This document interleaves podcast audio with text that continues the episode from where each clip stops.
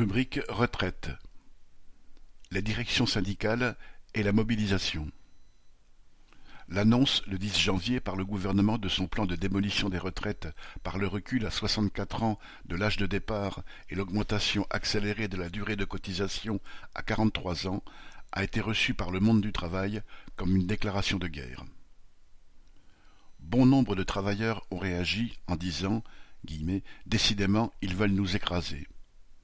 Les piètres arguments du gouvernement ont bien peu convaincu, pas plus que le prétendu déficit à venir des caisses de retraite, ridicule comparé aux centaines de milliards d'argent public versés dans les caisses du patronat et qui ressurgissent sous forme de dividendes records.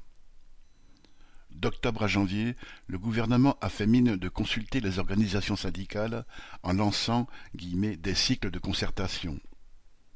Celles-ci, tout en se disant opposées à tout recul de l'âge de la retraite, se sont prêtées à ce jeu des pseudo-négociations plutôt que de préparer la riposte. Le 10 janvier, sans surprise, le gouvernement a donc annoncé son plan dans toute sa brutalité, montrant le peu de cas qu'il faisait des directions syndicales. Afficher une détermination sans faille était censé décourager par avance une opposition dans la rue et par la grève mais à l'inverse, il est parvenu à susciter une réaction d'ampleur du monde du travail.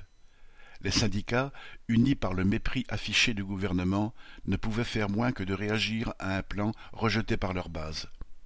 L'intersyndicale, regroupant huit confédérations, même des plus timorées comme la CFDT ou la CGC, a donc appelé à la journée de grève et de manifestation le 19 janvier. Or celle-ci a été un succès, rassemblant 1,12 million de travailleurs selon la police et 2 millions selon la CGT. C'est deux fois plus que le 24 novembre 1995, première journée de la mobilisation contre le plan Juppé, qui avait rassemblé, d'après la police, 490 000 manifestants dans toute la France. Outre l'affluence, la participation des travailleurs du privé a été remarquée dans les cortèges très nombreux, y compris dans des petites villes. Dans un contexte marqué par la hausse des prix, le fait que les travailleurs d'une entreprise ou d'une zone industrielle se réunissent, échangent, fassent grève et manifestent ensemble représente un danger pour le grand patronat, car il porte aussi en germe la possibilité de grève pour les salaires frappant les capitalistes au porte-monnaie.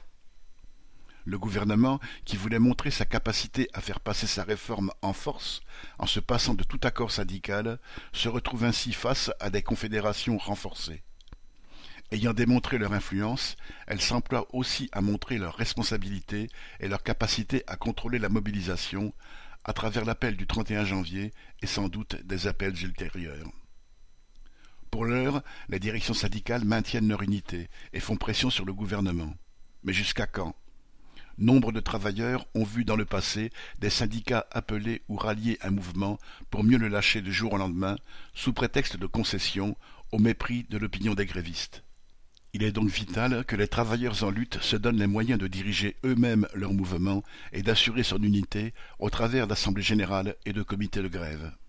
La crainte du gouvernement et de la bourgeoisie est que l'avidité de celle-ci finisse par déclencher un mouvement incontrôlable, même par les directions syndicales. Il y a trois mois, Édouard Philippe, ancien Premier ministre, prévenait avec regret On peut savoir si le vase est bientôt rempli, mais on ne sait jamais laquelle des gouttes est la dernière. Fin citation. Eh bien, pour beaucoup de travailleurs, le vase commence à déborder.